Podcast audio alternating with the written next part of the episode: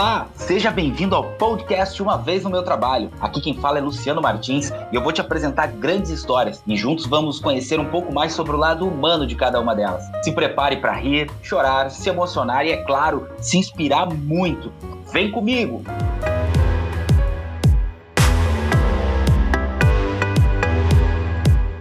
Olá, galerinha! Olá, galerão! Bom dia, boa tarde, boa noite. Eu não sei que horas vocês estão ouvindo esse episódio do nosso podcast. Eu vou contar um segredo para vocês. Como vocês sabem, o nosso episódio é gravado e neste exato momento em que eu estou conversando com vocês, é um domingo aqui no estado do Rio Grande do Sul. O inverno chegou com força, está fazendo aproximadamente 6 graus. São 8h40 da manhã, mas vocês já vão entender o porquê que a gente precisou fazer isso. Vai ser muito legal o nosso episódio de hoje. Fica conectado com a a gente, aumenta o som aí, porque a história que a gente vai contar hoje é sensacional. Outra coisa que eu já vou dizer para vocês de antemão, eu tenho dito para vocês, a cada episódio que passa, a gente vem tentando melhorar a nossa condição de gravações e etc. Vocês vão perceber que a gravação de hoje já vai vir com um áudio um pouquinho diferente, a gente tá evoluindo nos nossos episódios, a ajuda de vocês, os feedbacks que vocês nos trazem. Então a gente tá evoluindo aos poucos, e aí depois desse episódio, se vocês quiserem comentar, é só ir lá no arroba luciano, underline s, underline martins e comentar. Vocês também podem ir no do Thiago, o Instagram do Thiago é tc tc.pinheiro. Então é tc. Escreve por extenso tc.pinheiro. Vai lá e comenta com o Thiago também o que você está achando das edições do nosso podcast, beleza? Enfim, para a gente começar, eu vou pedir pro meu diretor, Thiago, subir uma trilha sonora muito animada para esse dia de hoje, ô Tiagão. Sobe aí!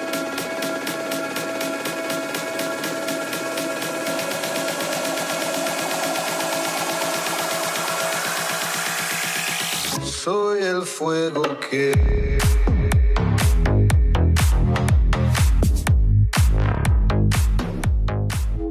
E é nessa vibe que a gente vai começar o nosso podcast de hoje. Meu convidado fez eu acordar num domingo, 7 horas da manhã, 6 graus, porque ele vai falar comigo diretamente da Austrália. É isso mesmo, o meu convidado de hoje veio da Austrália e ele não é um canguru. Então, o meu amigo australiano, quem é o Vinícius? Seja bem-vindo, Vinícius. Fala, Luciano. Beleza, cara? Bom dia aí pra ti nesse frio. Aqui também tá frio, domingão de noite, mas tá frio também. Cara, é um prazerzão estar tá participando contigo aí. Obrigado pelo convite. Isso vai ficar eternizado no Spotify aí. Vou poder ouvir trocentas vezes esse podcast. Obrigado, cara, pelo convite aí. Espero corresponder com o esperado. Já ouvi alguns áudios, alguns podcasts teu e o nível tá bem alto aí, né, cara? Cara. cara, sou o Vini, o Vinícius, sou nascido em Porto Alegre, criado em Viamão, mais precisamente na Vila Santa Cecília. Cara, a gente sempre morou tão perto, mas ao mesmo tempo nunca teve tanto contato, né? Pouquíssimo contato, né, Vini? Na verdade, o nosso é... contato a gente vai explicar pra galera. Basicamente era no futebol. E normalmente um contra o é. Outro era da Santa Cecília e eu da Monte Alegre. Verdade, né, cara? E, meu, a gente mora, morava tão próximo, cara. Mas eu tava pensando, né, cara, a gente era tão feliz, assim, na nossa infância, mesmo na vila, com todos os problemas que isso tem, dificuldades que tem, né, cara? A gente conseguiu ter, nossa, se criar com uma galera da mesma, mais ou menos da mesma idade, ali, da mesma faixa etária, né? Cara, isso aí foi sensacional, né? Mas, enfim. É isso que a gente leva é. pra vida, né, cara? Isso que é o bacana. É verdade, cara. Enfim, cara, eu sou coloradaço, amo meu time, tenho duas tatuagens do meu time na, eternizado no corpo. Fui criado em CTG desde os seis anos, sete anos, frequentava CTG, dançava invernada, dancei durante anos em invernada, costumo ouvir até hoje meu, meus gaúchos, às vezes eu ponho, tô dirigindo caminhão, coloco umas músicas gaúchas e meus colegas paulistas, ou, ah, gringo não entende nada de português, enfim, anyway, o que eu estiver ouvindo, né? Mas os paulistas, carioca, tô ouvindo gaúcho, eles ficam, caramba, meu, o que que eles estão falando aí? É muito engraçado, né, velho? Mas não abro mão disso aí, né, cara? Ô, Vinícius, sabe que tem gente fora do Rio Grande do Sul que nos ouve, né? Então a gente. Pô, legal, cara. Não sei se você já ouviu os outros episódios, a gente tem aí o nosso tradutor Galdério. E aí eu vou ter que chamar ele de começo, cara. Como a gente diz aqui no Sul, vou ter que chamar ele de vereda. Porque tu acaba de falar uma sigla aí que talvez a galera não saiba o que é e uma palavra também. Então o nosso tradutor Galdério Galdério vai explicar o que, que é um CTG e o que, que é uma invernada. Tchê, CTG é a sigla do Centro de Tradições Gaúchas estes locais visam divulgar e manter a cultura gaúcha promovendo a dança, esportes, atividades campeiras, rodas de chimarrão e o louco de especial churrasco feito no fogo de chão. O CTG simboliza a vida no campo, por isso a sua decoração é rústica. Invernadas são movimentos de danças gaúchas promovida pelos CTGs de forma a competir entre si para descobrir qual o CTG que melhor representa as danças e culturas tradicionalistas. Mas pode seguir, Vinícius. Segue aí. Ah, tá. Eu curto muito bater uma bolinha, né, cara? Como tu já comentou, que a gente jogava geralmente contra, é verdade. Aqui não jogo muito, uma por precisar trabalhar e se caso me quebrar, eu não tenho muito suporte do governo, né, ou algum auxílio e preciso trabalhar, né, logicamente. As contas não param, né, cara? Gosto de comer, né? Sou apaixonado por comida e tem uns gostinhos exóticos aí que de repente eu vou contar também ao longo dessa entrevista. E de uns anos pra cá, cara, tô tomei gosto por viagem, né, meu? Adoro viajar. Basicamente, esse é o Vinícius, né, cara? Então tá, Vinícius viajante, dançador, jogador de futebol. Seja bem-vindo ao podcast uma vez no meu trabalho. Espero que tu te sinta à vontade com a gente aqui hoje e que a gente consiga contar umas histórias bem legais aí pro, pra quem tá nos ouvindo, beleza, Vini? Espero, cara. Tô um pouco nervoso aí, desculpa, mas vou tentar ao máximo corresponder aí, meu velho. Relaxa, meu querido. É como eu te falei lá no começo. Isso aqui é como se a gente estivesse num barzinho barzinho, tomando uma cervejinha. Inclusive, depois tu vai dar recomendações de rótulos australianos para que a gente possa beber aqui. Beleza. Fica bem à vontade. Ô, Vinícius, o nome do nosso programa é Uma Vez no Meu Trabalho e a gente, evidentemente, a gente vai contar também a tua história aí na tua carreira profissional e tudo. A gente também vai querer vasculhar um pouquinho da tua vida, pode ser? Certo. Me diz uma coisa, algum hábito que tu tinha aqui no Brasil e que tu não tem mais na, na Austrália aí? Além de em jogo do Inter, é óbvio, né? O jogar futebol, que eu sinto muita falta, velho. Ah, era minha paixão, né? Costumava jogar duas, três vezes por semana, né, meu? E aqui eu não jogo, simplesmente não jogo. Eu e minha mulher comentamos tantas e tantas coisas que a gente sente falta, né, do Brasil. Uma delas é isso aí, né, cara? Eu sempre falo pra ela, bem ou mal no Brasil, né? Eu jogava minha bolinha com meus amigos. E aqui eu não jogo, né? Conseguir, conseguiria, né? Lógico. Mas são prioridades, né, Luciano? Sim, sim. Primeira coisa que tu me disse assim, ah, o futebol australiano é diferente. Eu fiquei imaginando que vocês devem jogar contra cangurus, contra. Qual é o nome daquele outro bichinho que tem Austrália? o Koala. O Koala? Imagina, time do canguru versus Koala, não sei. Aí o pessoal da Austrália, por favor, então, é só, é só uma brincadeirinha, vocês não fiquem bravo comigo, tá? Mas o Vinícius estava explicando que vocês têm um outro tipo de futebol. Como é que é esse outro tipo de futebol aí, Vini? Bah, eu indico a galera colocar no YouTube e colocar Fury, porque eles aqui ainda, além de ser um inglês dificílimo de entender, que é bem diferente do inglês americano, eles abreviam tudo e tem siglas para tudo, entendeu? Então o futebol, eles não falam futebol, é Fury. Então é F-O-O-T-Y. Colocar no YouTube ou colocar AFL, é, Australian Football League, vocês vão ver, cara, é algo, pá, cara, é muito diferente. Não, não é parecido com o rugby, não é parecido com o futebol americano. Eles usam o pé e as mãos, o campo é oval, mas não é algo que nos prenda, não. Logo que nós chegamos na Austrália, eu até comecei a acompanhar um pouquinho, até tô usando um moletãozinho do Essendon, que é um bairro aqui de Melbourne, que tem esse time de Essendon, conhecido como Bombers. Eu acho que eu não conseguia acompanhar uma liga completa. São quatro tempos de 20 minutos ou 25 minutos, não me lembro. Não vou me lembrar agora. Mas enfim, cara, não, não é algo que nos prenda, não, velho. Não. Mas enfim, é a cultura deles, né, cara? Eles também é. jogam cricket cheio das armaduras e. Cara, tem partidas de cricket que duram dois dias. Tipo, eles jogam durante tantas horas, interrompem e dão seguimento no outro dia. Também não é. A gente vai contar mais sobre a tua experiência na Austrália, Vini, mas deixa eu entender primeiro, assim, em, em relação a trabalho, uh, que tipo de experiência tu tinha aqui no Brasil? O que que tu fazia? Com sete anos de idade, eu fui num mercadinho que tinha aí na vila, aí, seu Ari, ele já é falecido já. Eu comecei a ter noção que o pai e a mãe não iam ter condições de comprar um brinquedo que eu queria, né? Naquele tempo só pensa em brinquedo, né, cara? Me lembra como se fosse hoje, assim, eu fui no seu Ari, cheguei no balcão, ele perguntou o que, que eu queria, e eu disse, seu Ari, eu quero quero emprego. Fiquei com vergonha e, e, coloquei as mãos no rosto. E o seu Ari riu, assim, e disse, bah, mas o que que tu vai fazer aqui, guri? Eu disse, eu faço qualquer coisa, disse pra ele. E daí ele continuou rindo, assim, e disse, não, vem daqui uns anos e tal, né? Aí eu disse, ah, tá bom. Dei as costas e fui embora, né? E não comentei nada com a mãe, nem nada, né? Passaram algumas semanas, sei lá, não me lembro agora. Ele comentou com a mãe, né? E a mãe me falou, bah, mas como é que tu vai lá pedir emprego, seu Ari? Ele veio me perguntar se a gente tava passando por necessidade, que não sei o que.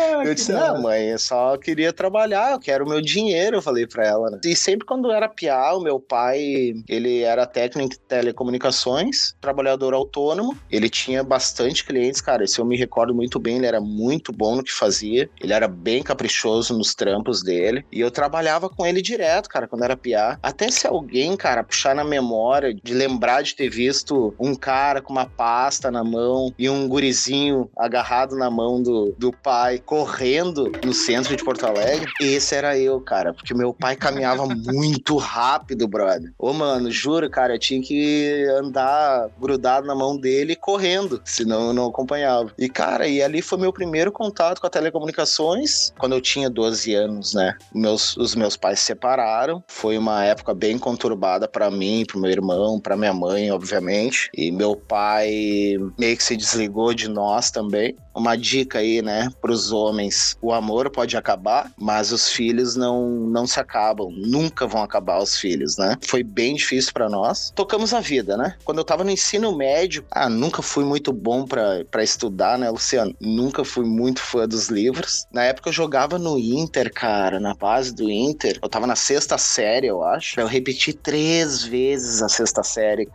Ah, não, mas isso é, isso é tranquilo. Quando a gente gosta muito de uma coisa, Vinícius, quando a gente gosta demais de uma coisa, a gente repete várias vezes. É porque provavelmente tu deve ter gostado. Lá na, na sexta série devia ter o quê? Ó, o pessoal que tá nos Nossa. ouvindo aí pode me ajudar. Tem muito professor que nos ouve aí também. Eu acho que sexta série é quando a gente começa a aprender equação, eu acho, ou alguma coisa assim. E eu tenho certeza que tu era um fascinado por matemática, né? Imagino eu. Nossa, amo até hoje. Física, então, Deus é livre. Abre parênteses pra criançada. Criançada, vocês que não entenderam o que os titios aqui estão falando, o nome disso é ironia, viu? A gente não deve ficar muito tempo na mesma série. Verdade. na terceira vez que eu cursei a sexta série, eu passei, né? Cara, eu meti um supletivo, né? Da sétima ou oitava, né? Eu amei supletivo, né, meu? Porque era ligeirinho. Eu acho que era um ano, não me lembro agora. Se chegava a ser um ano, tu fazia dois, né, no caso. Mas, cara, eu achei sensacional, porque eu aprendia, sei lá, em uma, duas semanas, já metia a prova, já passava PT saudações, né? Ah, fiz a sétima, oitava. Eu disse pra mãe, eu disse, ó, oh, mãe, quero meter um supletivo da, do ensino médio também, né? A mãe disse, não, senhor. É, mas é bem importante isso que tu traz. O que eu quero dizer, Vinicius, é que olha só, hoje em dia se discute muito a questão da metodologia de aulas e como chamar a atenção de um aluno e etc, etc. Aqui não é um, não é um podcast sobre educação, mas eu trago um pouquinho das experiências que eu vivenciei com os convidados anteriores aí, né? Isso tu tá falando há anos atrás, como era necessário já essa revisão, porque se esse formato diferente te chamou a atenção, isso é a individualidade de cada um, cada um tem uma, uma forma de aprender mais, né? E eu te, e acredito eu que tu tenha aprendido do mesmo jeito que tu aprenderia. Né? Verdade, cara. A diferença é a intensidade, a forma como tu encarou. Era tudo muito mais fresco na minha memória, sabe? O que a gente estudava. E depois para aplicar na prova do que fazer no nosso tempo. Era bimestre, eu acho, né? É, nessa época que tu é velho, né, Vinícius? Eu não, eu não, não sei. Mas ah, me des contaram. Desculpa aí, bebê. Me contaram, me contaram que nessa época era primeiro bimestre, segundo bimestre, terceiro bimestre, quarto é... Me contaram, eu não sei, tá?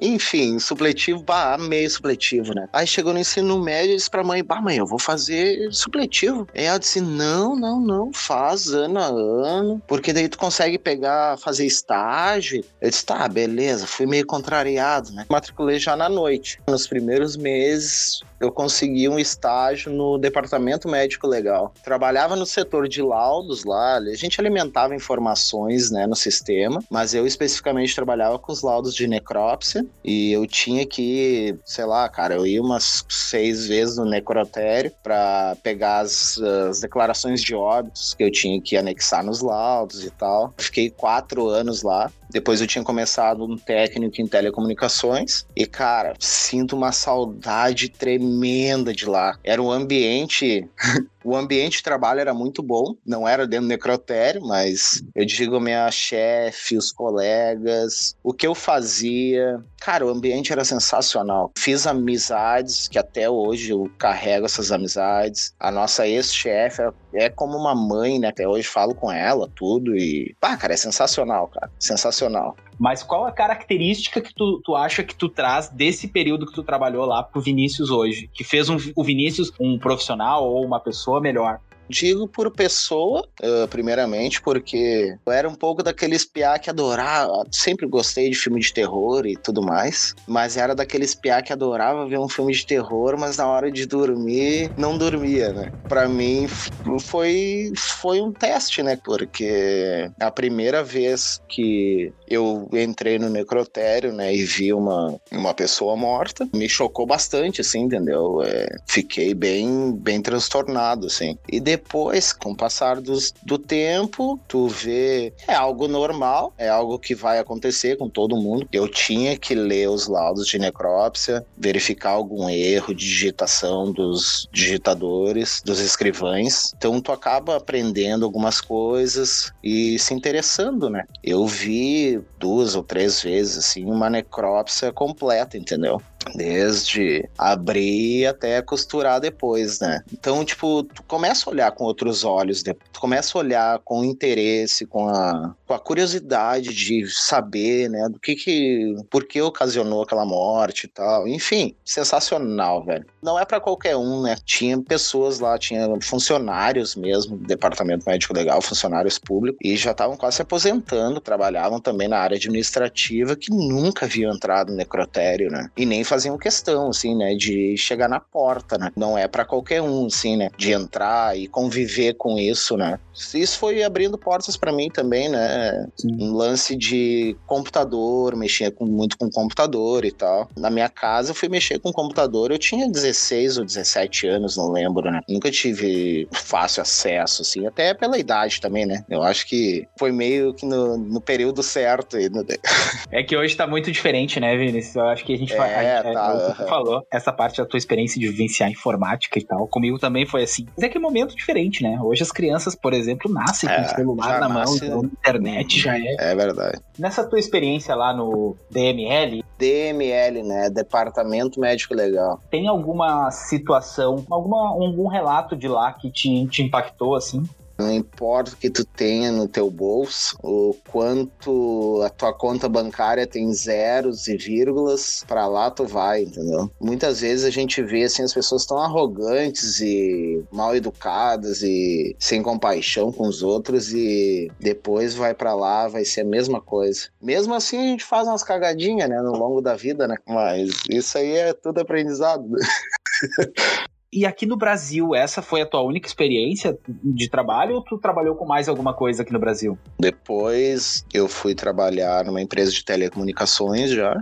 E eu trabalhava com fibra ótica, tinha muita ocorrência de cara cortando cabo, né? Nos, porque é tudo via aérea, né, meu? É 90% da rede via aérea. Então chegavam os noia lá, cortavam os cabos, achando que era cabo metálico, né, para vender, né? E era fibra ótica. E a gente tinha que ir lá e fazer toda a emenda das fibras e levantar o sinal num tempo hábil, mas foi muito bom também. Fiz treinamento de escalada, a gente subia em torre também. Pessoalmente, para mim foi sensacional porque era meio cagão assim para altura e tal. Perdi totalmente também o medo. Fui para Uberlândia. Depois dali Imagina, né, cara? Eu tinha saído do, do estagiário e daí também já fui para para uma outra cidade, primeira vez andei de avião e tal. Foi bem legal, cara, bem legal a experiência. Também tirei bastante coisas boas assim dessa empresa. Fui indicado por um amigo para entrar numa outra multinacional, era bem grande essa multinacional também e assumi uma baita responsabilidade. Tinha um cargo que não correspondia ao meu curso técnico. Foi uma baita experiência, mas perdi esse trampo, né, cara? Perdi esse trampo por escolhas minhas, né? A gente vai falar sobre isso, Vinícius. Gente, eu quero abrir espaço para tu falar sobre isso, porque eu acho que é bem importante, tá? Mas primeiro eu quero saber o seguinte, ó, o que que tu fazia nessa empresa aí, nessa última empresa antes de tu ir para a Austrália? Na verdade, não foi última antes de vir para a Austrália, tá? Trabalhava na área de engenharia de 3G, de ampliação, manutenção de 3G de uma grande operadora do Brasil e eu trabalhava na, na área de engenharia, cara. Então eu trabalhava para uma outra multinacional que prestava serviço para essa companhia telefônica e, cara, dentro desse prédio da companhia eletrônica, eu era o único contato da empresa, assim, sabe? O único responsável mesmo por essa área, né? Então, bah, cara, me agregou bastante conhecimento. Mais uma vez, reforça minha época não era das melhores. Eu hoje, né, mais maduro, mais consciente, é, vejo que bah, eu poderia ter sugado para mim muito mais, né? E ter aprendido muito mais e ter, ter sido muito mais, né? Do que eu fui. E, mas, cara, tudo é válido, né, Luciano? Tudo, tudo, tudo é válido. Tem um senhor, um filósofo contemporâneo chamado Luiz Rodrigues Martins. Inclusive, ele é, por coincidência, é meu pai também. E ele, uma vez, Vinícius, aconteceu comigo. Eu hoje atuo como técnico de segurança do trabalho. E no final do meu curso técnico, eu precisava fazer um estágio obrigatório para concluir o curso. E, enfim, eu fiquei um ano e meio procurando esse estágio, Vinícius, e eu não achava. E aí um dia eu cheguei em casa muito triste, porque eu tinha gostado pra caramba de ter feito o curso. O curso tinha me, nossa, me enchido os olhos, assim, mas eu não achava estágio. E aí eu cheguei para ele e disse assim: pá, pai, isso aí não vai ser para mim. Vou procurar outra coisa, porque é o seguinte, eu tô parado e não acho estágio. Aí ele veio e me apresentou uma das, das inúmeras filosofias que ele me apresentou a vida inteira que foram muito importantes para mim. E ele disse a seguinte frase, Vinícius: Antes não é antes e depois não é depois. As coisas acontecem quando tem que acontecer. É verdade, cara. E hoje eu agrego a frase dele: as coisas acontecem quando e por que tem que acontecer. Alguma coisa a gente vai tirar de lição dela. Enfim, trouxe esse momento aqui para complementar um pouquinho do que tu tá falando. Mas assim, uh, e aí depois, Vinícius, agora vamos dar um salto aí. Aí depois a gente volta, porque eu sei que eu sei que a gente tem uma parte importante dessa história para contar, mas eu quero contar ela depois do intervalo, e antes do intervalo eu quero que tu conte. Aí tu, enfim, mudou de vida, teu mundo deu um giro de 180 graus, e aí tu chega na Austrália, né, Vinícius? Chega na Austrália e aí hoje tu trabalha com o que aí na Austrália? Cara, é, então, a minha vinda para cá, como todo intercambista quando vem para para Austrália ou para outro país, a vida não é muito mole não, não é fácil de encontrar um, um trabalho na área que tu atua no Brasil ou país que seja, né? Não é difícil somente para brasileiros, né, cara? Eu não sabia absolutamente nada de inglês.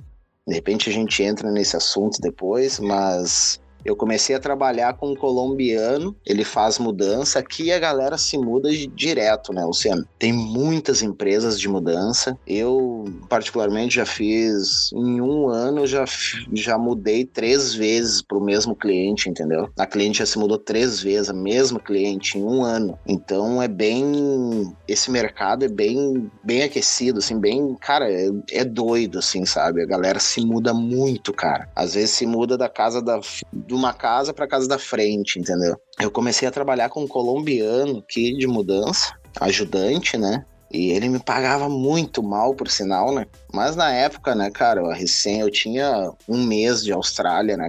E o salário mínimo na época aqui, cara, era. Aqui tu ganha por hora, né? Na verdade, por hora trabalhada, né? Então aqui o salário mínimo na época eu acho que era 17 com os quebrados, né? E ele me pagava 16 a hora, né? Mas, né, eu precisava, né? Não tinha inglês.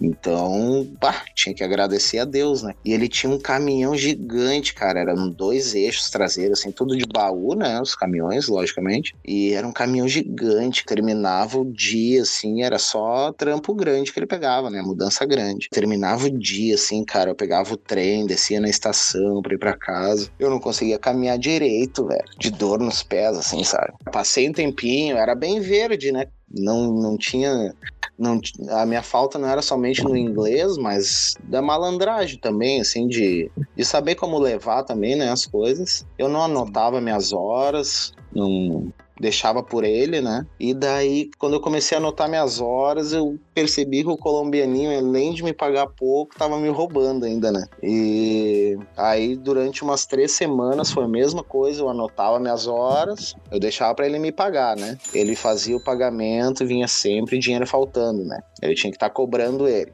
Aí, na terceira semana, encheu o saco, né? E junto com isso, tem alguns grupos no Facebook, é, brasileiros em Melbourne, brasileiros em Sydney, brasileiros na Austrália, enfim. Aí sempre tem, né, cara, algumas oportunidades e tal. E daí um brasileiro postou e tal, tava precisando de alguém para ajudar na mudança e tal. Eu já chamei ele, comecei a trabalhar nessa empresa e a empresa é de brasileiro mesmo, né? De mudança também. Me pagava um pouquinho melhor, também não era lá essas coisas assim, né? Mas o cara, o chefe era bem, bem justo com o pagamento, bem correto, não, não enganava e tal. E um dia até foi engraçado, assim, que o driver, né, o motorista, ganha mais, lógico, que o ajudante, né? Aí um dia ele me ligou, ele mora em Perth. E aí ele me ligou e disse, ô Vini, tu sabe dirigir caminhão? Aí, pá, na hora eu já pensei, né, cara? Disse, pá, vem. Se eu falar que sim, vai vir um a mais, né? Mas, cara, eu nunca tinha subido num caminhão, né? Antes da Austrália, né? Aí eu fui e disse pra ele, pá, oi, Edilson. Era Edilson, é Edilson o nome dele, né? Fala, tenho contato com ele até hoje também. Gente boa pra caramba, cara. E um abraço disse, aí, ô Edilson. Um abraço ao Edilson.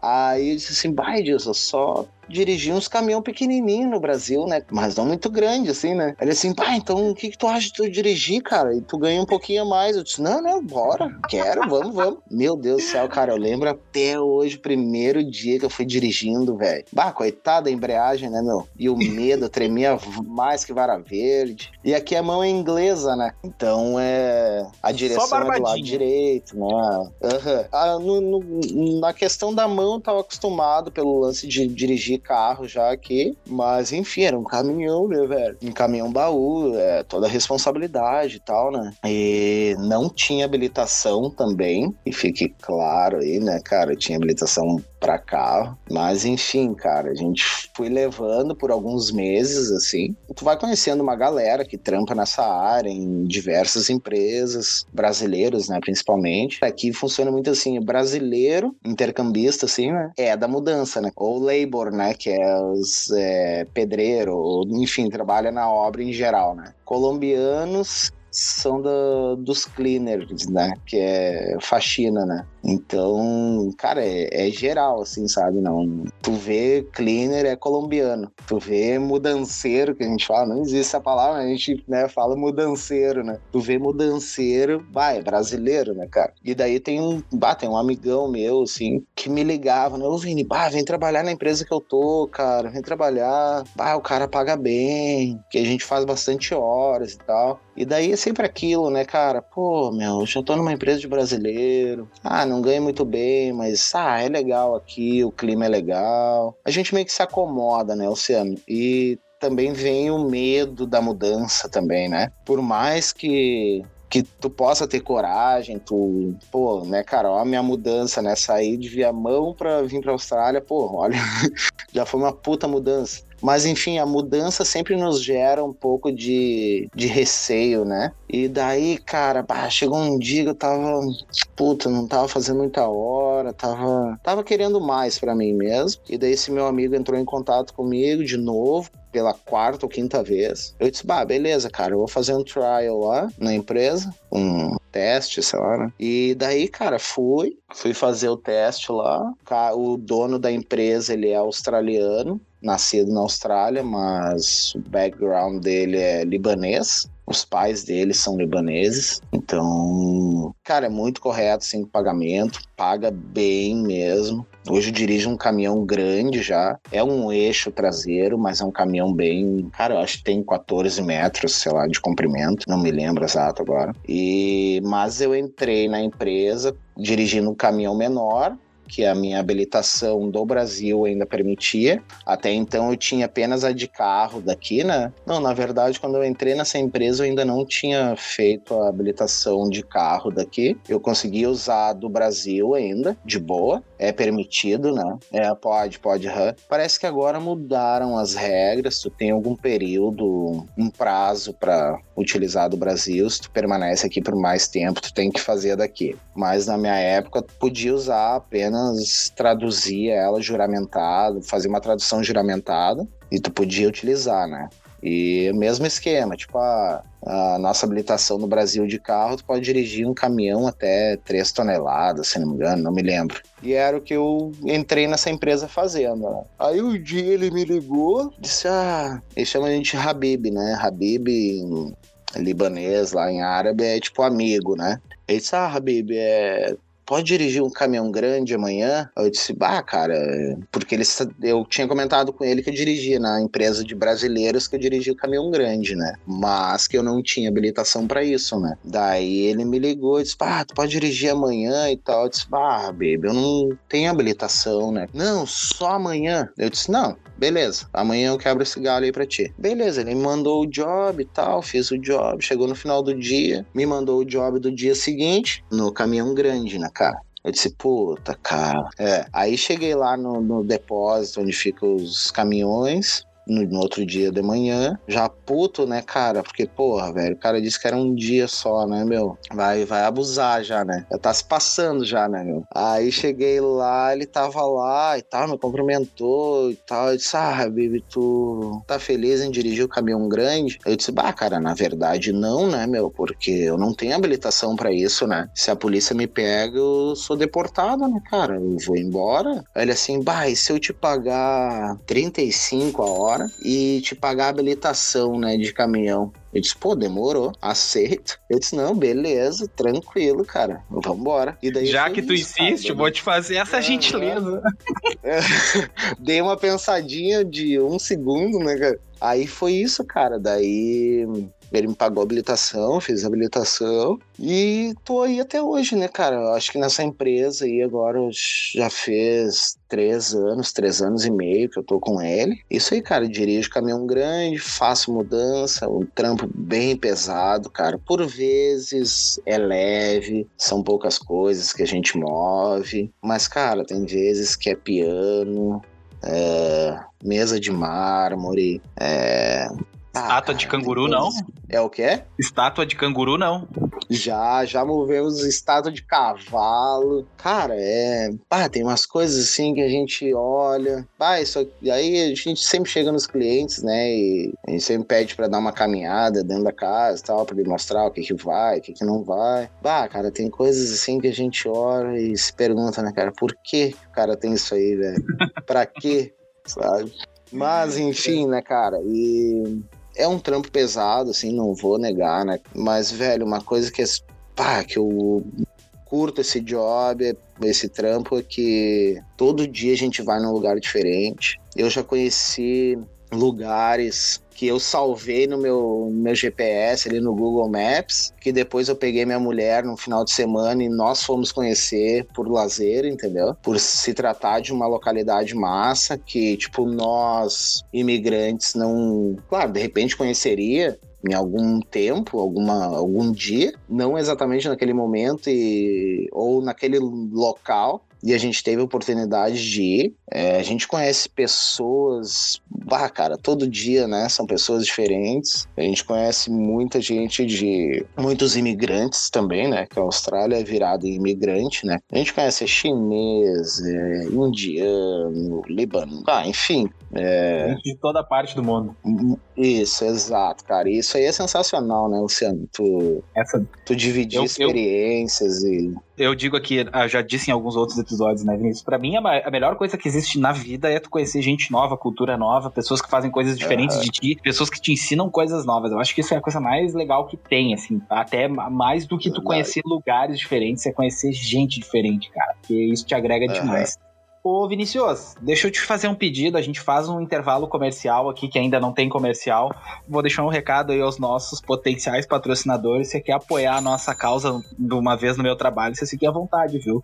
Me contata ou contato o Thiago Pinheiro aí pelo, pelo Instagram. Você pode fazer anúncios aqui no nosso podcast. Está aberto o espaço para vocês. Tiagão, chama o intervalinho. Já vamos voltar. Um abraço.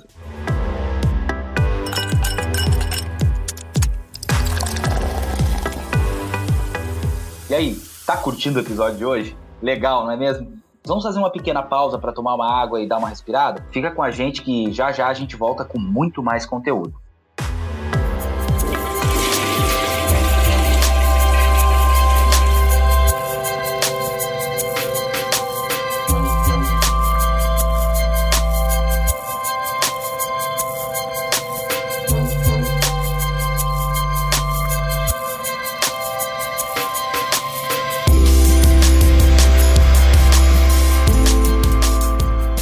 Estamos de volta com o meu internacional convidado de hoje. Internacional no time que ele torce, e internacional também, porque agora ele tá morando lá do outro lado do planeta, na terra dos cangurus e dos koalas. Depois vocês podem, ele vai deixar o Instagram dele aí para vocês, vocês vão poder ver fotos dele com canguru. Com koala eu não vi lá, tá, Vinícius? Não vi. Então já fica a Mas tem, mas tem. Tem? Ah, bom, Mas beleza. tem, mas tem, tem. Só procurar lá que vai, vai achar foto dele com koala também. Mas também tem fotos em praias assim espetaculares, né, Vinícius? Verdade, cara. As praias são Bom. lindas, né, cara? O porquê que tu saiu do Brasil e foi pra Austrália? O que aconteceu na empresa lá onde tu conheceu o Uberlândia? O que que tem nessa nesse meio do caminho entre a empresa de Uberlândia e a Austrália? Fica à vontade, é contigo, Vinícius. Beleza, cara. Então, uma vez no meu trabalho, na multinacional onde eu trabalhava para uma grande operadora, né, do Brasil aí. A empresa que eu trabalhei, que eu conheci Uberlândia, foi a anterior, né? Mas, enfim, cara, quando eu iniciei nessa multinacional, é, eu iniciei um relacionamento também e eu saí de casa, nós fomos morar juntos e tal. É assumir responsabilidades também. A gente vê que não estava pronto para isso, mas enfim, dei um passo maior que a perna, né? Como diz minha mãe, né? Cara, nessa empresa também eu tinha bastante responsabilidades. Não fugiria disso também, né? Das responsabilidades, mas passei por um período bem complicado na minha vida, que foi cair nas neiras de experimentar cocaína, né? Com 20, sei lá, 26 anos. Não lembro agora, cara. Quantos anos eu tinha? 24, 25, não lembro. Ah, 24 de repente. E, cara, experimentei e gostei, né? Aí que mora o, o problema, né? E, cara, isso mudou minha vida, assim, completamente. Eu sempre fui um cara, apesar de feio, sempre fui caprichosinho, né, cara? feio, mas arrumadinho, né, Luciano? E, cara, é, quando a droga entra, assim, né, na- começa a tomar conta de ti, tu simplesmente deixa tudo de lado, né, na verdade. E eu fui deixando, né, cara, é, juntamente com vício, vem, vem mentira, tu começa a mentir, tu começa a enganar as pessoas e, cara, nesse meu emprego dessa multinacional, cara, foi o emprego que mais me pagou bem, porque eu tinha um cargo que não correspondia com o meu técnico, era um cargo até superior. Cara, eu tinha um salário muito bom, não vou lembrar em valores agora, mas era muito bom o salário, tinha um carro da empresa para mim, combustível, é, na época eu tinha o celular, não eram os smartphones como é hoje, né? Mas eu tinha o celular de conta, e, enfim, cara, tinha é, aqueles tickets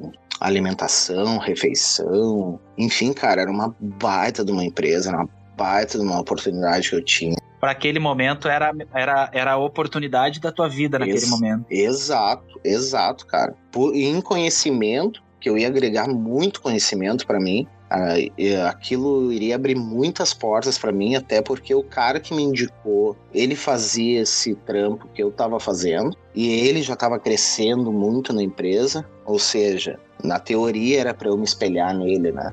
E seguir de repente os passos dele, né? E eu sabia que era possível, né? Mas, cara, toquei fora esse trampo, perdi esse trampo por conta disso mesmo, porque Cara, eu usava. Eu não me orgulho disso, tá, Luciano? Mas eu falo abertamente, tá, cara? Não tem. Eu não tenho questão nenhuma em, em falar, ah, não vou falar isso, não vou falar aquilo. Eu sempre falo, cara. Não é algo que eu me orgulho, mas eu falo de boa. Então, cara, foi um momento bem, bem conturbado. Perdi esse trampo por causa disso, porque não assumi, né, lógico, né, para meus superiores. Mas, cara, tinha, tinha dias não, né? Tava virando rotina, né? Eu não ia trabalhar, ligava, dizendo, ah, eu tô, sei lá, tô doente, tô com dor de dente, tô com isso, tô com aquilo. E na verdade, cara, eu não tinha dormido de noite, entendeu? Nossa. Por estar tá usando cocaína direto. E eram todos os dias, cara. Eu tava no ponto que eu não podia ter dinheiro na carteira, velho. Se eu tivesse dinheiro na carteira, se eu tivesse 20 reais pra colocar gasolina no meu carro, usar cocaína, eu ia usar cocaína, entendeu? Nossa. E. É, cara, eu cheguei a pesar 67 quilos, se eu não me engano. 65, 67 quilos. Então, para quem não me conhece, eu sou narigudo, né, cara? Então, imagina um narigudo de 1,81m pesando 67 quilos, né, cara? Era virado só em nariz, não, Luciano. Cara, e, e, perdi esse trampo, enfim, é, nessa época daí, essa minha ex-namorada soube também. E daí, claro, né, cara, eu jamais vou culpar ela, porque foi uma escolha minha, né, Luciano? Sim. Mas também acredito muito naquilo, né, cara, que. Bah, cara, pra tu ter uma pessoa do teu lado, tanto a mulher quanto o homem, tem que ter um, ser uma parceira que vai segurar a onda contigo e, e vai tentar te levantar, né? Mesmo que tu esteja lá no fundo do poço, vai tentar te resgatar. E não era isso que acontecia, na verdade. É, quando a gente discutia alguma coisa assim, é, eu ouvia aquilo lá, ah, drogado, cheirador. E puta, cara, eu já tava, já tava na lama, né, cara? Quando eu ouvia aquilo, o que, que eu fazia? Ia usar mais. Entregava né, mais ainda. É, lógico, né, cara? Então, cara, isso aí foi levando durante um tempo, acho que foram uns dois anos aí direto. E gastei muita grana também nisso aí, né, cara?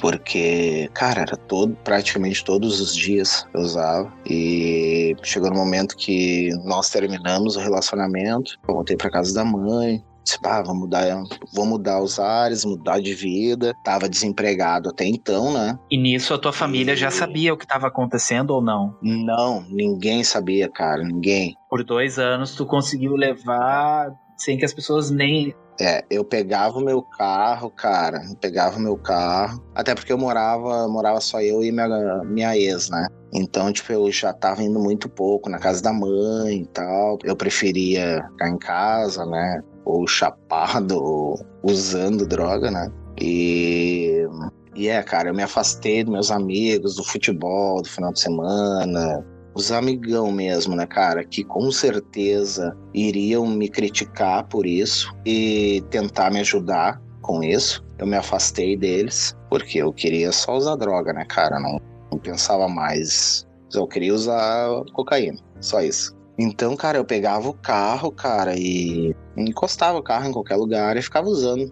E fumando cigarro, né, cara? Então, é, durante horas, assim, cara, eu fumava duas carteiras de cigarro, assim, e usando cocaína, né? Então, cara, quando voltei para casa da mãe e tal. Bah, tô legal, não tava mais usando. Tava atrás de emprego, né, cara? Porque não tava sem emprego, então. Até então, né, tinha perdido o emprego. E tava pegando o que viesse, né, cara? Na verdade. E daí, cara, eu não sei onde é que eu vi um anúncio e tal. Vi numa locadora de carro, locadora de veículos, uma grande locadora de veículos fui, fiz a seleção e tal. Entrei nessa, nessa empresa. Uhum. Lá eu conheci a minha atual namorada, minha mulher, né, cara? A gente tá oito anos juntos já, né? Quando a gente se conheceu, começou a se falar e tal.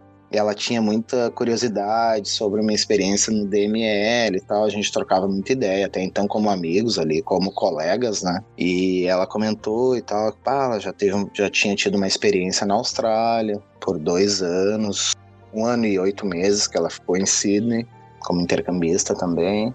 E ela disse, bah, meu sonho é voltar e tal. E eu disse, pô, meu sonho era ir pra Austrália, né? Porque em 2000, eu me lembro muito bem, em 2000, nas Olimpíadas de Sydney, uh, tava passando com alguns, alguns atritos com meu pai e tal, até então.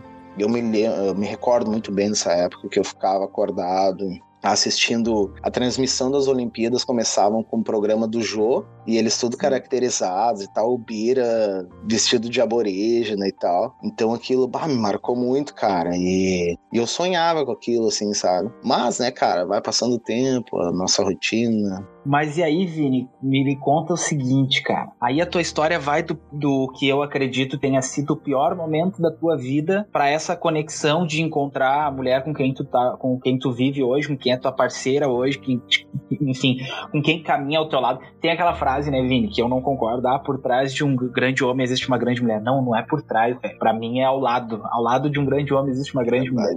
E aí eu vou fazer conexão com aquela frase que eu te falei lá, né? Antes não é antes e depois não é depois porque aí você, tu conhece ela no, no, naquele que, que vinha sendo talvez o pior momento da tua vida. E teve o pior momento ainda, cara. É. Aí, cara, nós iniciamos o relacionamento e tal, tava indo tudo certo, tudo às mil maravilhas, né, cara? Sim. E, cara, num belo dia a empresa, essa locadora cortou diversos funcionários, diversos funcionários foram demitidos e eu tava no bolo também, né? Tava no, no sorteio. Aí fui, cara, fui demitido. E, claro, a gente já conversava, né? Quando a gente se conheceu, ela falou, bah, eu quero voltar. Um dia eu quero voltar, né? E eu falei, bah, eu também quero ir. Eu aceito ir, né? Mas a gente vai levando, né, Luciano? Vai passando os dias, vai passando o ano, a gente vai levando nossa vida normal, né? Vida a rotineira, né? E, cara, quando veio minha demissão, passou, sei lá, um mês, sei, de repente um mês e meio, me atirei de novo. Uhum. E, cara, eu usei mais uns. botar uns seis, sete meses de repente. Mas usei como se não houvesse amanhã, né, cara? E nisso ninguém da tua família, tua, tua até então namorada, ninguém desconfiava. Não, não. Não. Ah, de repente desconfiavam. Naquele momento, a minha namorada disse: não, chega, não dá mais, né? Eu não quero, não quero viver isso aí, né? E eu não tiro também a razão dela, né, Luciano? Quem que, né, cara, vai querer isso aí, né? E eu só chorava e dizia: bah, minha vida acabou. Minha vida acabou. Eu não tenho nada, eu não tenho emprego, não tenho mais a mina que eu amo. Só perdi, tá ligado? Só perdi com, com a droga. E o meu irmão me abraçava assim, dizia: Não, tu, tu não perdeu nada. Tu tem nós e, e nós vamos sair dessa junto. Tu tem eu, tu tem a mãe, tu tem a avó. Ah, cara, eu me emociono um pouco falando. Desculpa aí.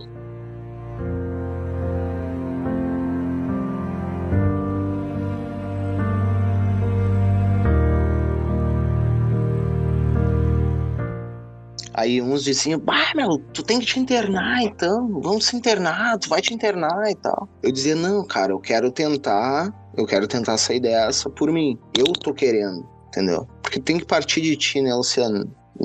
Conheço, já vi relatos de muita gente que ah, foi para clínica de recuperação, saiu e teve recaído, ou sei lá o que. Cara, tem que partir de ti primeiramente, né? Não, a mudança vem de ti, né, cara? com certeza acredito que há casos e há casos, né? Que muitos precisam de um acompanhamento uh, psicológico, enfim, um acompanhamento específico para isso. Mas eu acho que o, o, o, passo inicial é o é tu querer, né? Mudar. Aí, cara, uh, tentava contato com a minha mulher, com a minha namorada, e para ela também foi bem difícil, assim, ela ficar nessa nesse cabo de força, digamos assim, né, cara?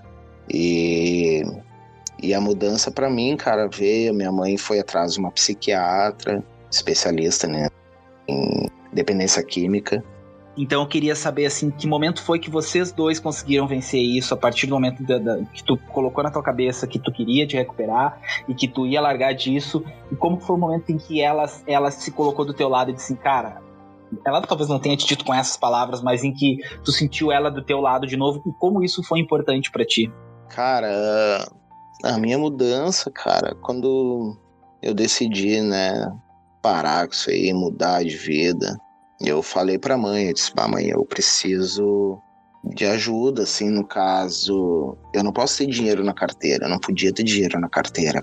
Quando eu abri o jogo com meus amigos, eu disse, cara, tô passando por isso, quero mudar, vou mudar. Se vocês souberem de alguém que tá precisando, de, que tem uma vaga para trabalhar, eu preciso trabalhar, eu preciso ocupar minha cabeça também. E teve um amigo meu que me ajudou bastante também, ele trabalhava numa uma empresa de queijo ralado, bem conhecida aí também. E ele conseguiu para mim um emprego que era, cara, eu queria eu queria trabalhar, independente se ah, não é na minha área, não me interessa, eu queria trabalhar, porque para mim ia ser bom. E, e assim foi, cara. Eu comecei a trabalhar nessa empresa e eu não, não tinha meus cartões. Eu dizia pra mãe: Ó, oh, mãe, eu não quero teu cartão. É, se eu precisar de dinheiro, eu vou te pedir, tu me dá, tu saca para eu saco, tu me exige os comprovantes. E para mim foi bom, entendeu, Luciano? Para eu pegar confiança em mim mesmo. E, e eu ia mostrando isso para minha até então ex, né? Que é minha atual, né? Uhum. E eu ia mostrando isso para ela, né, cara? Daí depois a gente começou a se ver, marcava ali no Bourbon, porque até então na casa dela eu não ia mais, né, cara? E, e eu, eu ligava da minha casa para ela, e para ela ver o número da minha casa e dizer: amor, tô saindo de casa.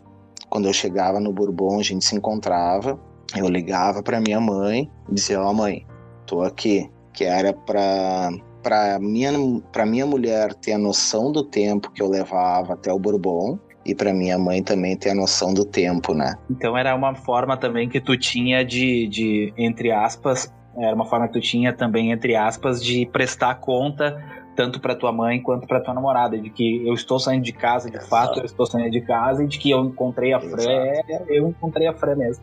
E para mim mesmo era tri bom isso aí, Luciano, foi tri importante isso aí para mim mesmo, sabe? Para eu pegar confiança em mim, para, enfim, cara, e foi acontecendo naturalmente assim, sabe? A confiança da minha mãe veio veio junto, a confiança da Fran em mim também. Só que daí a gente, cara, vamos dar esse passo, vamos concretizar o lance da Austrália, vamos, vamos ir para frente, entendeu? E daí, cara, a gente ficou mais dois anos, acho, um ano e meio, dois, aí uh, no Brasil, e daí foi quando a gente veio, cara, em 2015.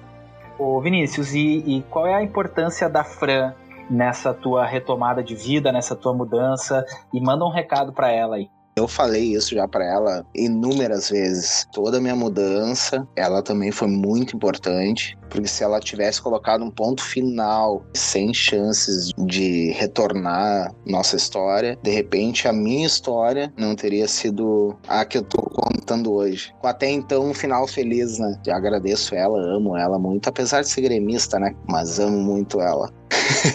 ela foi muito importante para essa minha mudança, para essa minha retomada, da vida aí, quando eu assumi, né, o meu problema, talvez a minha história hoje não estaria sendo essa da gente estar tá rindo e, e falando, né, de tudo que eu passei, tentando passar uma boa mensagem, né, para as pessoas. Talvez teria sido bem mais difícil para mim. Agradeço a ela por ter segurado a barra junto comigo, junto com a família dela. Eu amo ela, cara. Apesar de ser gremista, né? Mas amo muito ela e agradeço muito a ela também.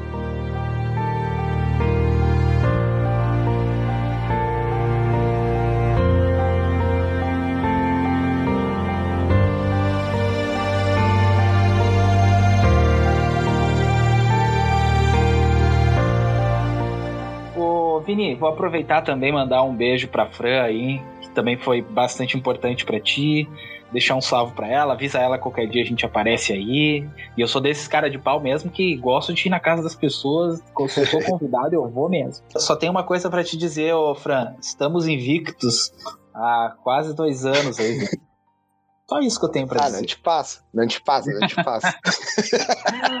ai, ai.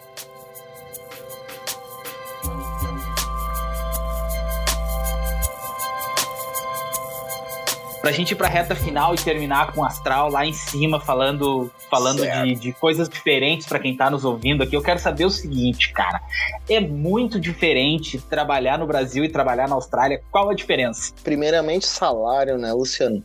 Aqui a gente ganha por hora, né, cara? É, ó, acho que hoje o salário mínimo aqui é 20 com uns quebrados, assim, a hora, né?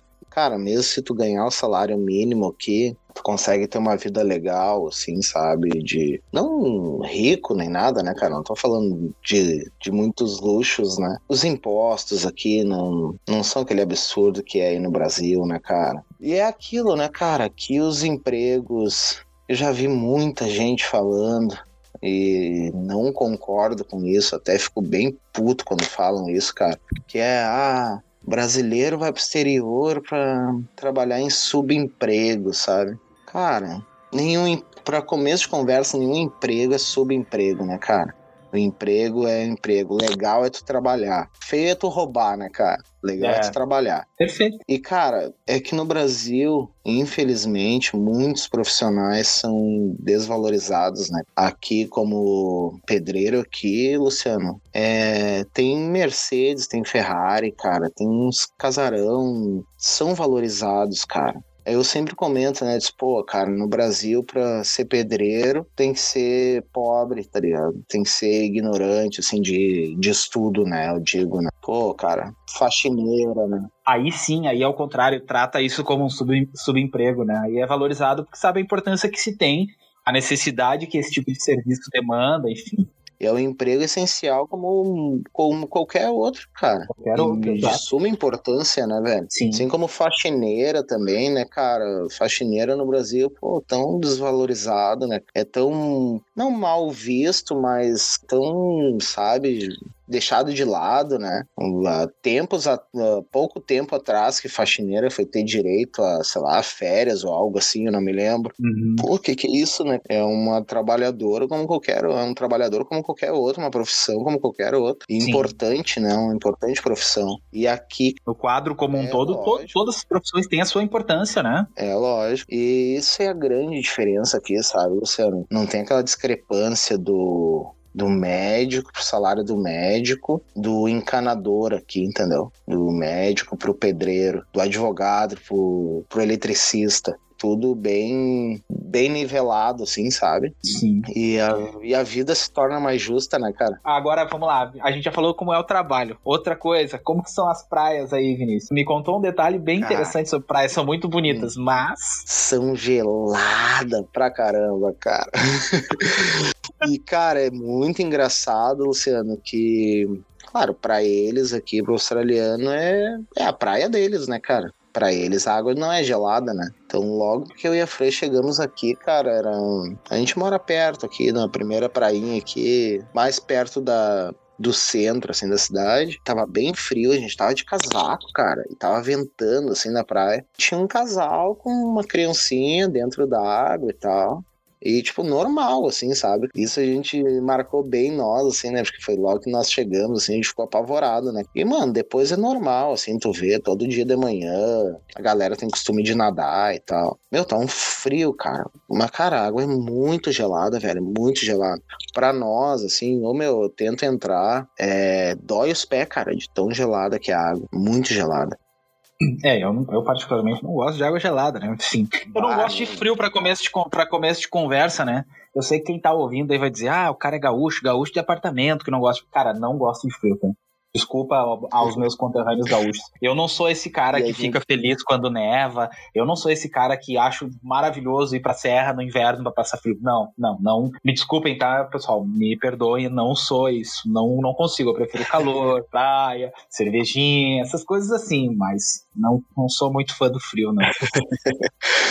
É, e para Sydney, cara, para Sydney também a água é bem gelada. E onde eu consegui, cara, tomar um banho ah, tranquilão, assim e tal, foi em Gold Coast, que é em Queensland, que é no estado acima ainda de New South Wales, que foi onde eu consegui tomar um banho tranquilo. Tranquilo naquelas, né, meu? Porque em Queensland, além de tubarão, tem crocodilo, cara, na água salgada. Ah, então... tranquilinho tranquilinho. Ah, cara. Né? Bah, meu, tudo que é bicho desgranido que tu pensar tem aqui, né, cara? É, então aqueles boatos que surgem no Facebook lá, Austrália é o lugar onde tem animais estranhos, não é mentira, tem muito bicho estranho. Ah, não, cara, é verdade, né? Os animais mais venenosos tem aqui, né, cara? É a aranha, é a jellyfish, que é a mãe d'água lá, que é muito bem mortal, né, cara? É bem venenosa. Também tem aqui. Mas é, cara, aqui é a terrinha dos, dos, dos peçonhentos, né? E por aí, você já fez viagem próxima? Tu tava me contando que já foi pra Tailândia. E aí tu matou uns desejos meio esquisitos que tu tinha, né? Com gastronomia. Conta pra galera aí o que que tu já comeu de diferente aí nessa região. Meu sonho desde piar era comer escorpião, né, cara? Escorpião frito, grilo, gafanhoto frito, eh, assado, né? E, bah, cara, já fomos dois anos pra Tailândia aqui, tá ligado? Bah, meu, a gente ama a Tailândia, né, meu? E foi onde eu consegui realizar esse sonho, né, cara? Comi escorpião, comi larva, comi gafanhoto, comi rã, tudo.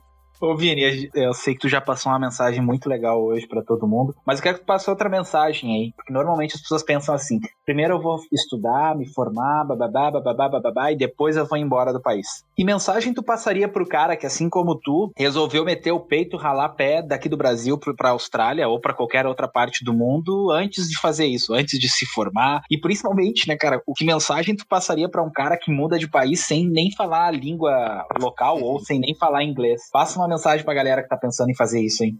Vamos falar como se não houvesse o vírus, tá? Porque isso com certeza mudou essa rotina, mudou esses planos e tá bem mais difícil pra galera ir para outro país, até na questão de trabalho e tal. Mas enfim, isso, se Deus quiser, vai passar e, e apenas teremos lembranças disso, disso, né? Se Deus quiser, né, cara? Vai, então, assim, cara, velho, mete o peito, né? Dá esse passo, se é o teu sonho. Tu vai precisar de coragem, vai precisar de coragem. A gente fala que, né, a gente tá na terra que o filho chora e a mãe não vê, né? E a gente chora, né, cara? E a gente chora. Aqui é só eu e minha mulher. Muitas vezes a gente chora abraçado, junto, lembrando da família, com saudade. E é onde a gente tem que tirar forças, né, cara? A gente tem que tá aqui lutando para melhorar a nossa vida, para de repente dar uma vida melhor também para os nossos pais, ou proporcionar algo bom para os nossos pais. Eu cheguei aqui, Luciano, não sabia absolutamente nada de inglês. Como eu falei, eu nunca fui fã de estudar, né? Eu sempre estudei em escola pública e a gente sabe como é que é, né? O ensino na escola pública não não é demérito, não é problema dos professores, mas sim do sistema, né? Digamos assim. Eu não sabia absolutamente nada. Nada, nada, nada, nada. Se perguntasse meu nome, eu não sabia o que dizer. Aí eu tinha uma estratégia, né? Eu tinha uma estratégia. Se a pessoa começasse a falar comigo e risse, eu ia rir, né? Aí eu ria junto, né? Se, Se tava rindo de ti ou não, ficava... azar. Ah, eu não sei, né, cara? Mas eu ria junto. Aí se falasse alguma coisa e tal, e ficasse sério, eu, né, fazia aquela cara, tipo, hum, é, pois é, né? Se eu via que a entonação era meio que uma pergunta, cara, daí um dia eh, eu perguntei para minha mulher, quando nós chegamos aqui, ah, como é que eu digo que eu não sei falar inglês, né? E daí eu dizia, né, cara, que eu não sabia falar inglês e pedia desculpa. Mas no geral, assim, a galera é bem perguntava ah, de onde é que tu era e tal. Eu falava que era do Brasil. Geralmente a galera é bem gosta assim de brasileiro, sabe? Sabe da alegria do brasileiro, do carnaval e samba. Então, tipo, no geral assim são bem receptivos, sabe, cara? Nunca tive problema, para te dizer bem a verdade, assim, nunca tive problema com o, o não falar inglês, né? Com a dificuldade da língua, assim, quando eu tive muita dificuldade com a língua, nunca tive problema. A não ser que o colombiano, esse que eu trabalhei, meu primeiro emprego aqui. Esse te traumatizou. Todo né? dia, todo dia, cara, quando eu chegava no caminhão dele, ele dizia para mim assim: menino, não fala inglês, não serve para mim. Amanhã, ele dizia assim: amanhã não trabalha mais comigo. Eu disse: não, tudo bem, Mário. É, eu não consigo. É Mário o nome dele, né? Mário. É, e eu dizia para ele assim: bah, tudo bem, cara, não não consigo aprender inglês do dia para noite, né? De um dia para o outro. Mas não quer, não venho mais amanhã, tranquilo. E cara, eu trabalhava o dia todo, já o trampo era pesado, o dia todo pensando naquilo. Amanhã não tem mais não, não tem mais emprego amanhã, né? Aí, meu, chegava no final do dia, o cara dizia: "Ah, amanhã, no mesmo horário, em tal lugar. Eu disse, ah, filho da mãe, né, cara? Ele me metia um pavor, assim, todo dia. Todo dia ele metia esse pavor. Mas só também, cara. De resto, velho, nunca tive problema, assim, com, com gringo aqui, sabe? Na, na questão do inglês. Até porque eles culturalmente, assim, né, tem muito imigrante, então a Austrália, a segunda maior fonte de renda da Austrália é o intercâmbio, né, já tá na cultura deles, né, de aceitar isso, né, as pessoas que não, não chegam aqui não sabendo a língua, né, estão aprendendo, na verdade, carregam o país também, né? Pô, Vini, muito legal essa nossa conversa, muito, muito, muito bacana a, a, a, conversa, muito legal que eu, que eu tô aprendendo contigo hoje aqui. Mas, cara, a gente precisa. A conversa tá boa, mas a gente precisa se encaminhar pro, pro, pro, pro final do nosso podcast aqui. Eu quero. Uh, eu quero te pedir uma coisa, assim. A mensagem, então, para quem tá pensando em mudar de vida, meter o pé é. Vai lá, mete o peito em cara vai lá, te programa um pouquinho, porque o primeiro passo, cara, eu só tinha um Celtinha, Luciano, Celtinha 1.0 completinho, era completinho, né? Mas, meu, era um Celtinha 1.0, vendi meu Celtinha, era o único, único patrimônio que eu tinha, né? Vendi o Celtinha, a gente foi juntando uma graninha também, eu e minha mulher. O primeiro passo é mais complicadinho, porque tu tem que pagar em real, né? E converter pro dólar, né, meu? O dólar australiano é Puta, não sei quanto é que tá agora o americano, mas enfim, ele vale menos que o americano, né? Um pouco menos. Acho que um dólar a menos que o americano, sei lá. E primeiro passo é um pouquinho mais difícil, porque a graninha que, pá, tu vai converter do real pro dólar, pô,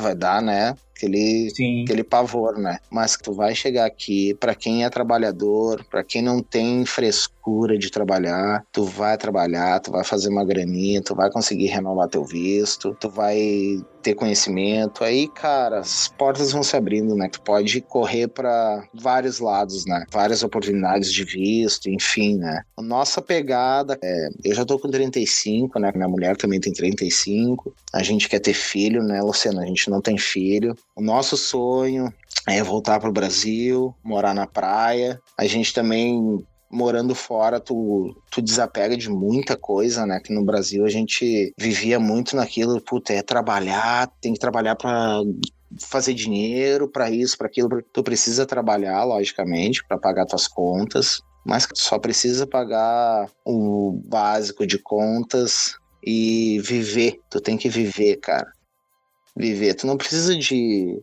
Não precisa ser milionário para viver, né, cara? Tu pode ser feliz com. sendo simples, cara. E a gente desapegou muito disso, sabe, velho? E é essa vida que a gente quer, entendeu, Luciano? A gente quer ter filho, a gente quer ter filho, primeiramente, né? A gente quer viver na praia, sossegado.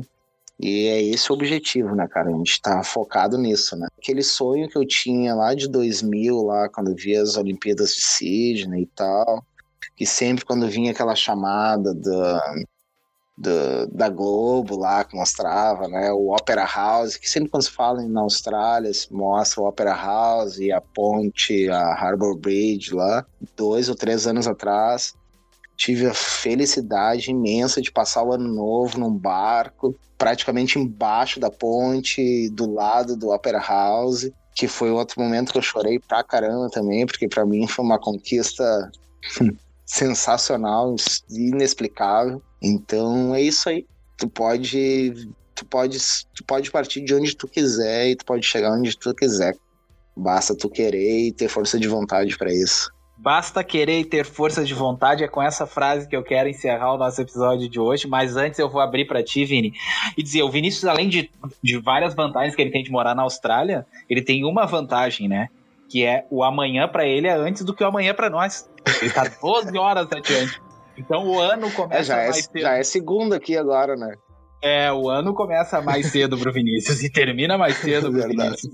Vini, eu quero te pedir uma coisa agora pra gente encerrar aqui com chave de ouro. Manda beijo, abraço, aperto de mão pra quem quiser. Fica à vontade. Ah, Quer cara. passar mensagem pra alguém, mensagem de carinho pra alguém. É o teu momento. Fica à vontade. Quero deixar um beijão pros meus amigos aí de Viamão. Uh, dizer que é os guri, sempre, e não tem jeito. e pra minha mãe, né, cara, pra minha avó, pra minha mulher, pra minha, pros meus sogros. E, e é isso, cara. Te agradecer aí pela baita oportunidade de a gente bater esse papão aí. É, a gente, na verdade, nunca teve, né, Luciano, essa, essa, essa oportunidade, né, de ficar tanto tempo conversando, na verdade. E vamos, e vamos marcar, assim, já te falei isso em off aí, a próxima vez que for no Brasil, vamos marcar um churrasco, vamos tomar uma ceva, vamos aprimorar mais isso aí, cara, esse contato aí. E vamos, vamos sim. Obrigado, velho. Obrigado pela oportunidade. Pô, imagina, eu que agradeço. Fica tranquilo, Vinícius, porque dia eu pego um isopor aqui em casa, meto 12 latão de polar, meto um gelo, qualquer dia eu apareço aí. Tu tá morando onde? Em Sydney? Não, é Melbourne? Melbourne, yeah. Qualquer dia Melbourne. eu boto uns 12 latão de polar e vou pra Melbourne. Aí eu vou aparecer na tua casa, aí tu e a Fran vão me receber e a gente vai fazer um churrasco. Será muito bem recebido. Tem um quarto aqui, o APzinho é dois quartos, tem um quarto aqui só pra visita. O quarto tu já tem, meu amigo. Olha aí, ô diretor. Então se liga aí, ó. Já tá agendado, nós vamos gravar um podcast lá da Austrália. Fica ligado aí no futuro, quem Sim, sabe. É sensacional. Vini, muito obrigado, cara. Obrigado por, por, pela oportunidade. Agradeço, obrigado cara. por toda a história que tu contou para nós, por tudo que tu agregou pra gente hoje aqui. Obrigado a todo mundo que ficou até o final desse episódio. Espero que tenha sido tão, tão sensacional para vocês essa experiência com o Vinícius como foi para mim. Espero que vocês tenham também aprendido muita coisa como eu aprendi. Espero que vocês continuem nos seguindo nas redes sociais através do tc.pinheiro, que é o nosso editor. TC, o ponto, ele escreve por extenso. tc.pinheiro é o arroba tc.pinheiro, Thiago. E também no meu, lá no meu Instagram, é arroba luciano, underline s, underline martins. Vini, deixa o teu Instagram pra galera, eu ia esquecendo já, deixa o teu Instagram pra galera que quer conhecer um pouco. Meu Instagram é Vini Birth, de nascimento, né? Nascimento em inglês. Entendeu? Ah, o bicho. Mas tu tá nojento, hein, ó, rapaz. Mas, tá mano, nojento. não, só, eu só coloquei em inglês porque eu tentei o Vini, Vinícius Nascimento, ou Vini Nascimento, e já estavam utilizando, né? Aí eu disse, então, ah, como eu tô aqui, nós, né, aí. cara? É, é V-I-N-I-B-I-R-T-H. Birth. Aí, muito bem. Então segue o Vinícius lá, vai ver foto dele com canguru, com koala, na praia, na praia koala. que tem tubarão, na praia que tem. Vai... Na, na, praia é ótimo, na praia que tem crocodilo. Chega vai junto com a gente aí, de aranha, tudo. É isso aí. Então tá, galera. Cara, brigadão, meu velho. Tamo junto aí, irmão. Valeu pela moral, obrigado. Foi, foi sensacional esse nosso bate-papo aí, viu? Espero que a gente possa repetir mais vezes. Ó, a história da Austrália é real, hein? Qualquer dia eu meto um mochilão nas costas. Não, mas vambora. eu vou aparecer. Tô te esperando aí, cara. Então tá bom. Galera, obrigado por, pela participação de todos aí. Interajam com a gente nas redes sociais. Comentem o que vocês acharam desse podcast aqui. Comentem também o que vocês querem ouvir nos próximos episódios. E até a próxima. Valeu!